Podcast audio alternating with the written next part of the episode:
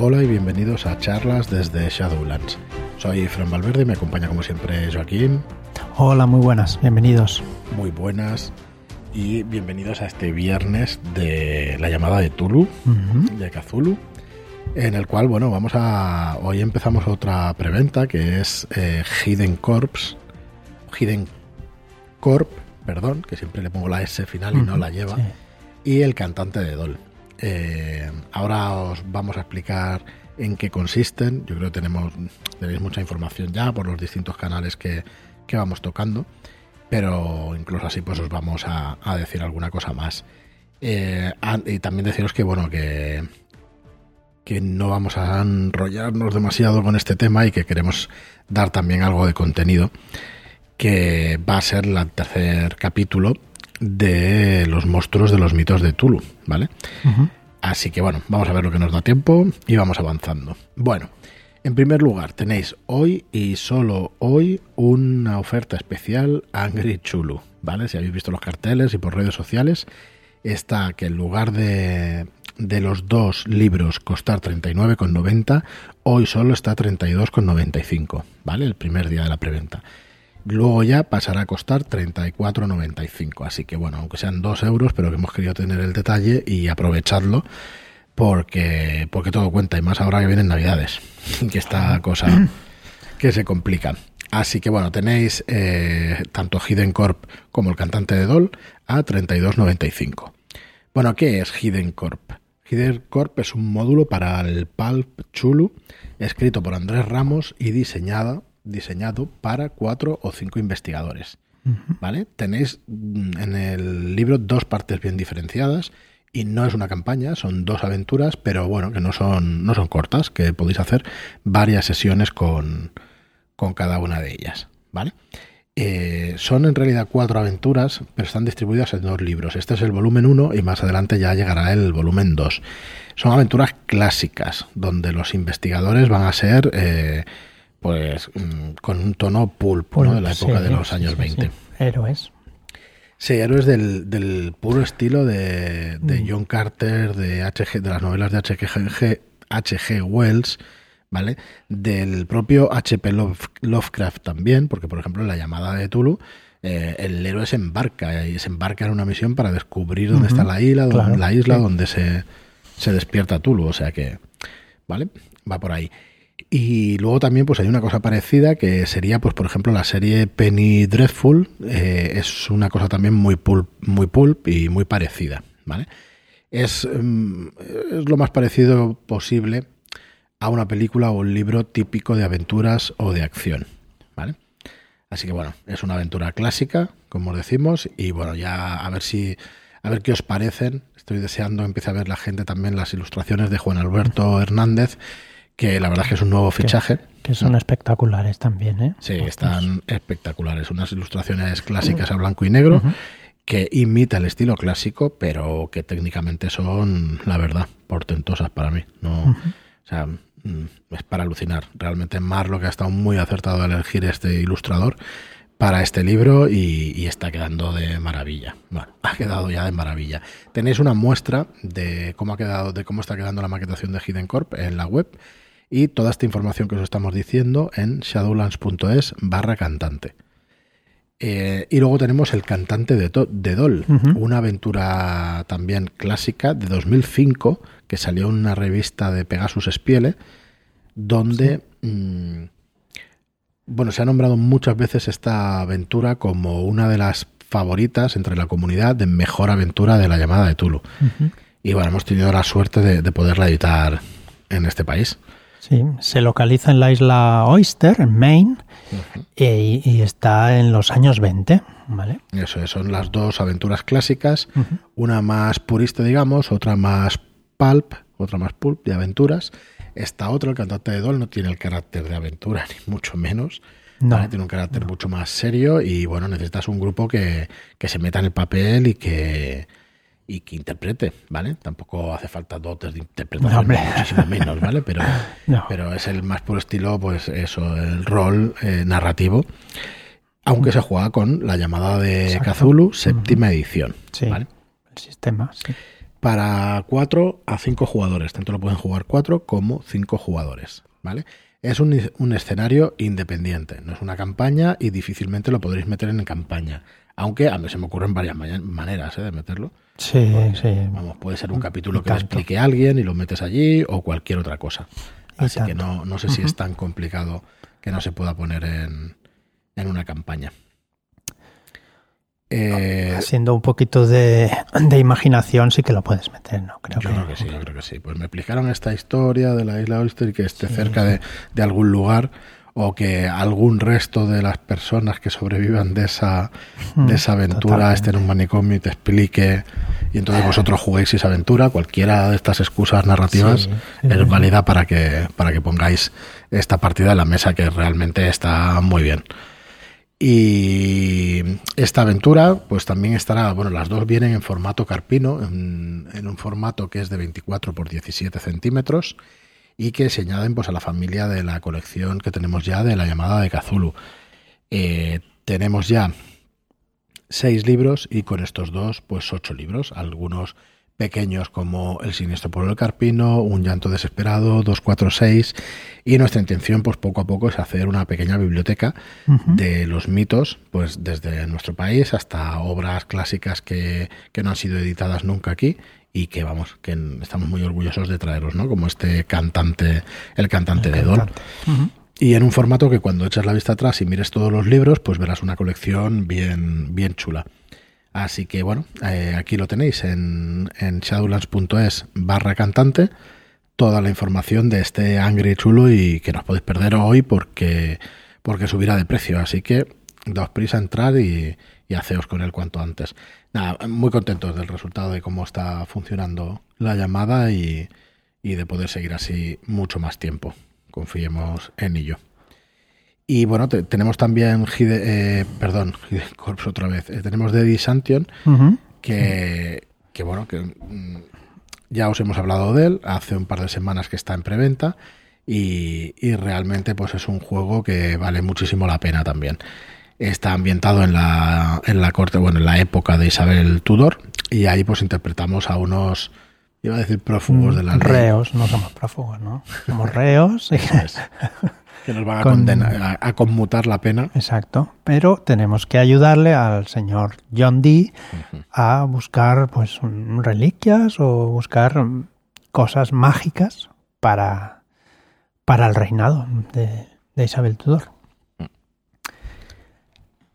Eso es, así que bueno, también lo tenéis ahí en, nuestra web, en shadowlands.es barra DEE, barra D y ahí tenéis toda la información. Si vais a, a la tienda, vais a encontrarlo todo de golpe, ¿eh? o sea, no necesitáis navegar por, por distintas webs y todo eso. Pero bueno, ya supongo que nos conocéis y ya sabéis más o menos cuál es nuestro, nuestro sistema. Decir que tenemos un vídeo grabado, una partida de media partida todavía, hemos de acabar la segunda parte, que creo que durante la semana que viene la pondremos. En principio el martes jugaremos la segunda parte o, la finalización, porque es posible que acabe rápido la partida por la pinta que estaba cogiendo. Sí, ¿verdad? Sí. Bien. Eh, pues eso tenemos en nuestro canal de YouTube la, la, primera parte de la partida. Si queréis ver cómo es la ambientación y cómo se juega, pues podéis ahí, porque vamos haciendo, al principio creamos un personaje y después pues vamos haciendo lo que lo que el máster o el narrador, que aquí se le llama narrador, eh, lo que el narrador nos deja hacer con, con las tiradas, con las cositas. Sí, perdona que no te quiero corregir, pero creo que es, moderador. Modera, perdón. cada, cada, sistema tiene, su, su, palabra para definir al, director de juego. En definitiva. Sí, bueno, ya sabéis que, claro, las palabras tienen connotaciones y, claro, cada una pues es un poco distinta, ¿no? Pero, pero bueno, realmente eh, ya sabéis de qué estamos hablando si conocéis un poco el rol. Eh, la partida, la verdad es que, ¿qué tal? ¿Tu opinión, Joaquín? Ya sé que vas a decir que bien, porque es que lo pasamos bien. No, lo pasamos muy bien, muy bien. Y además hemos tenido feedback de, aquí en charlas de en Telegram, charlas desde Shadowlands, hemos tenido feedback que es muy divertida y que donde estaba la segunda parte ya. Sí, sí, sí. Muy guay. Sí, quedó pues, muy, muy chula, quedó muy chula divertida, divertida, no. Para nosotros jugadores no fue, porque fue más bien un poquito... Lo, pasamos bien, eso sí. lo, pasa, lo pasamos bien, pero no eh, para reírnos, sino, de, mm, ostras, mm. con el tono oscuro y el tanguelo que puede llegar a dar una gallina, pues sí. Ojo. la sorpresita que encontramos en aquella casa no fue muy agradable. No era agradable, ¿no? No, no, ahí Pero sí lo pasé bien. me hizo muchas gracias. Nos metimos bastante en el, en el personaje y estuvo, muy, muy bien. Muy guay. Sí. Muy bien, pues nada, vamos a seguir con, con el programa. Podemos decir la última cosita. Eh, este fin de semana estaremos en las jornadas DAO. En Barcelona. En físico, sí. Y ahí estaremos pues el sábado y el domingo, de 10 de la mañana a 2 de la tarde y de 4 a... A 8. No, a 8 o a 9. Creo que es a 9.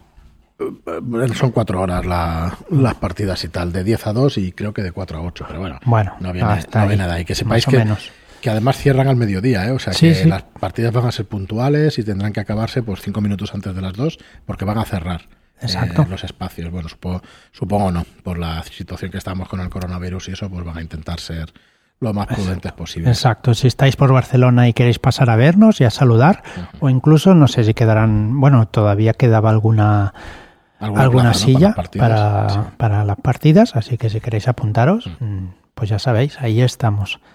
Sí, sí, encantadísimos de recibiros. A ver, que estoy buscando los horarios.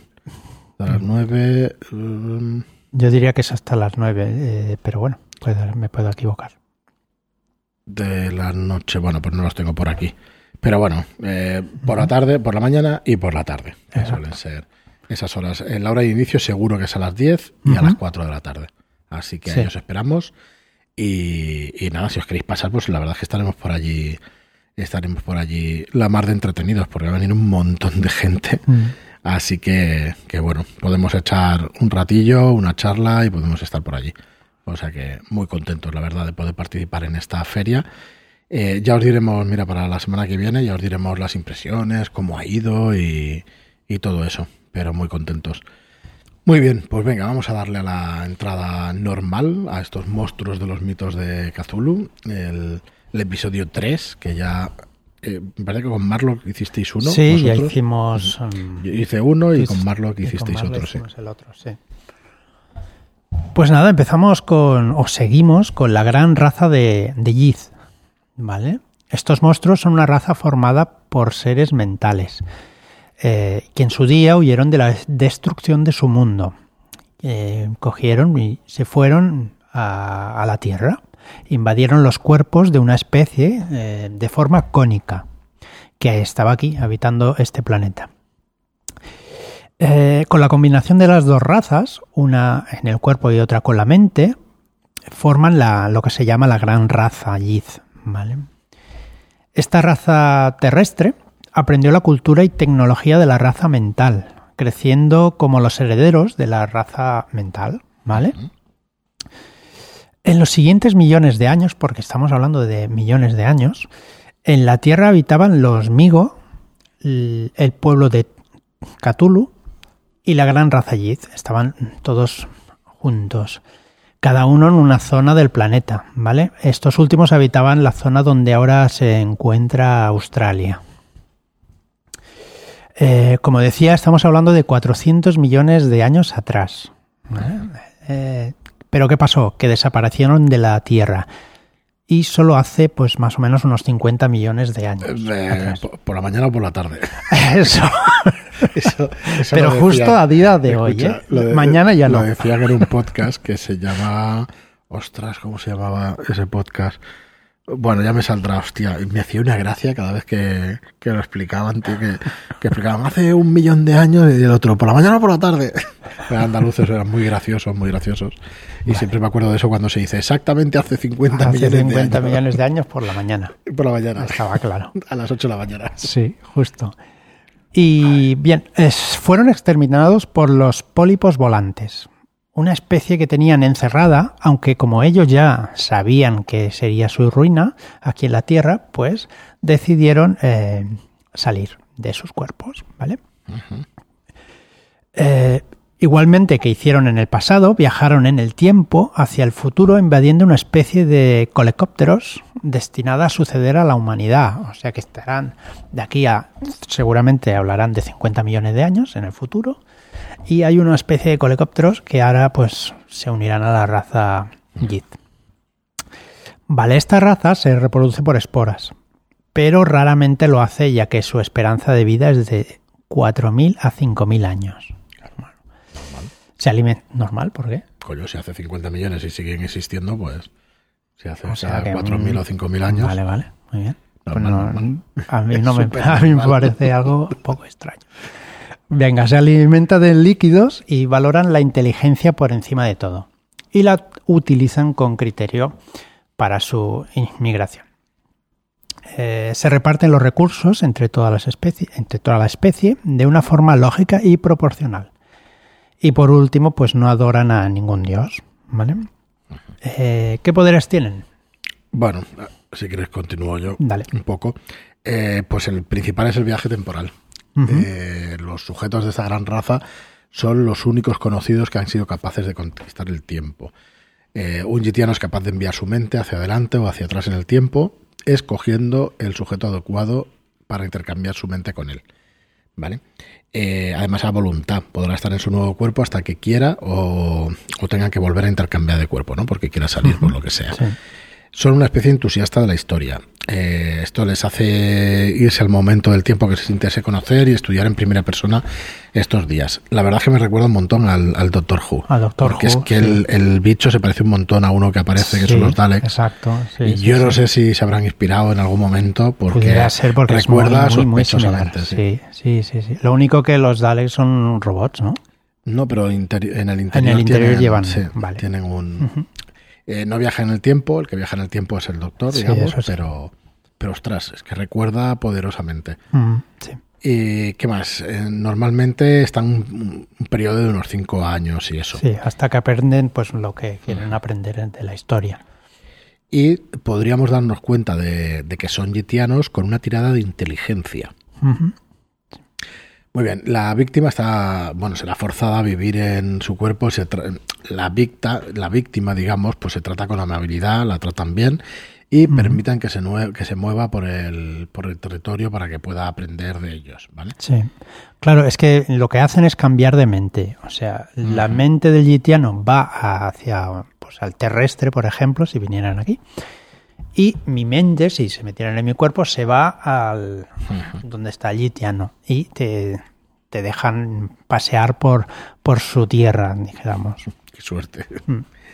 Y nada, cuando vuelve la mente al, al cuerpo real, pues se le borra la memoria, Mm. ¿vale? Aunque normalmente le van a quedar recuerdos que tendrá entre pesadillas, sueños y demás. De hecho, es, eh, hay relatos de Lovecraft que, que están basados en estos, en esta antigua raza de Yith.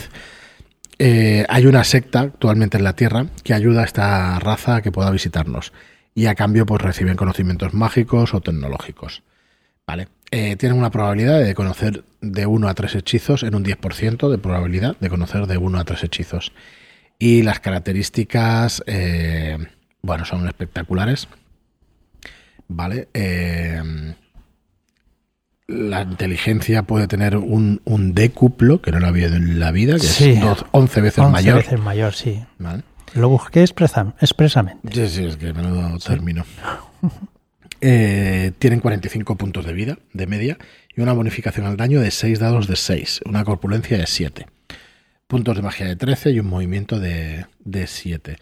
La armadura es de 8 puntos y verlos proporciona, o sea, proporciona ganas de No, 0 no, a un dado de 6 puntos de cordura, no demasiado. No demasiado, no son muy horribles. Pero vamos, te pega un guantazo y Bueno, 6 eso dados de 6 probablemente no lo, No lo cuentes. No lo creo. Solamente Bueno. con una media de 2 en cada dado, pues son 12, pues ya estás, estás sí, listo. sí, sí. Te vas a librar muy pocas veces. Y bueno, de ataques, tienen dos ataques por asalto. Por si el primero falla, pues tienen un segundo. Correcto. Así que vas a tener muy pocas posibilidades de, de sobrevivir a esta gran raza de Yith. Bueno, es un poquito complicado encontrártelos, ¿no? Porque en principio, al ser seres mentales, lo que te puedes encontrar aquí. Primero tendrías que ir a donde están realmente y después eh, es, es complicado encontrárselos. No sé. Quizás si fueras Eso un es. Bueno, eh, vamos a. Creo que nos da tiempo, ¿no? De hacer dos Sí, más. yo creo que sí. Pues los gules, eh, burlones devoradores de carroña. Así se les llama. Sí, son humanoides de piel gomosa, pies en forma de pezuña, rasgos caninos y garras. Eh, bueno, es muy parecido a los zombies, se comunican con gorgoteos y gemidos. Habitan en túneles debajo de las ciudades, en cementerios, en las catacumbas. Y bueno, normalmente tienen un comportamiento eh, de ataque hacia los humanos directamente, un comportamiento, joder, no me sale, eh, violento hacia los humanos, ¿vale? Y, pero sí que se, se, sabe que han tratado con brujas y con hechiceros que buscan pues esos placeres inenarrables. Es posible que alguien en su búsqueda de conocimiento oscuro llegue a transformarse en uno a lo largo de un periodo de tiempo largo. Eh, yo tenía entendido que también por comer carne humana te podías convertir en un ghoul. De hecho, creo que, bueno, creo no. Hay un relato de, de Lovecraft que, se llama Los Amados Muertos, que a mí siempre me ha parecido muy, bueno, y que yo creo que es la bajada a los infiernos de este de este protagonista y yo creo que incluso llega a convertirse, no lo recuerdo bien, si se llega a convertir en ghoul, pero es muy posible que sí, que sea un relato donde nos narra pues la bajada a convertirse o la conversión en, un ghoul. Bueno, eh, las características son muy parecidas a los humanos, exceptuando y que de base tienen seis puntos directos que, que, tiran dos dados de seis más seis por cinco. Es que normalmente al hacer el personaje tiras los tres dados de seis, pero esto es ya, solo tiras dos dados de seis y luego le sumas seis directamente, con lo cual tienes un, tercio menos de azar. Y los puntos de vida de media son 13. Los puntos de magia 13 también, corpulencia 1. Y tiene una armadura especial en que las armas de fuego solo le causan la mitad de daño y generan una pérdida de cordura de 0 a un de 6. Ataques. Tienen tres ataques por asalto, o sea, son muy feroces. Sí. ¿vale? Y nada, tienen garras afiladas, eh, los cortes te pueden infectar y pueden morder y retener. Y bueno, habilidades sigilo, saltar y trepar al sigilo al, 70% y saltar y trepar al 80%. Sí, al final son bestias, pues un poquito humanoides y ya está. Muy bien, y no sé si los habitantes lo tenemos completo o... Sí, sí, los habitantes de la arena son muy, muy sencilletes. Pues venga, dale. Es una enigmática especie que viven en los desiertos. Son sirvientes de los primigenios y parecen estar cubiertos de arena incrustada. Al vivir en el desierto, pues es lo que tiene. Habitan en cavernas y salen con nocturnidad para cazar a, sus presas. Tienen la piel áspera, grandes ojos y aspecto demacrado, y con un horrible parecido facial a un koala. es, un poco extraño el bicho. Bien, ¿qué características tiene? Estos acechadores de los yermos son también similares a los humanos en características, ¿vale? Lo único reseñable es que tienen tres puntos de armadura por su piel gruesa, o sea que para hacer un bicho de estos, pues tiras como lo, los haces como los humanos, tres dados de seis por cinco, igual, en, todo. Y el verlos, pues nada, produce de 0 barra un dado de 6 de pérdida de cordura, o sea que tampoco asustan demasiado. Tienen dos ataques por asalto y lo hacen como cualquier humanoide que aparte de sus garras, ¿vale? Tienen garras, eso sí.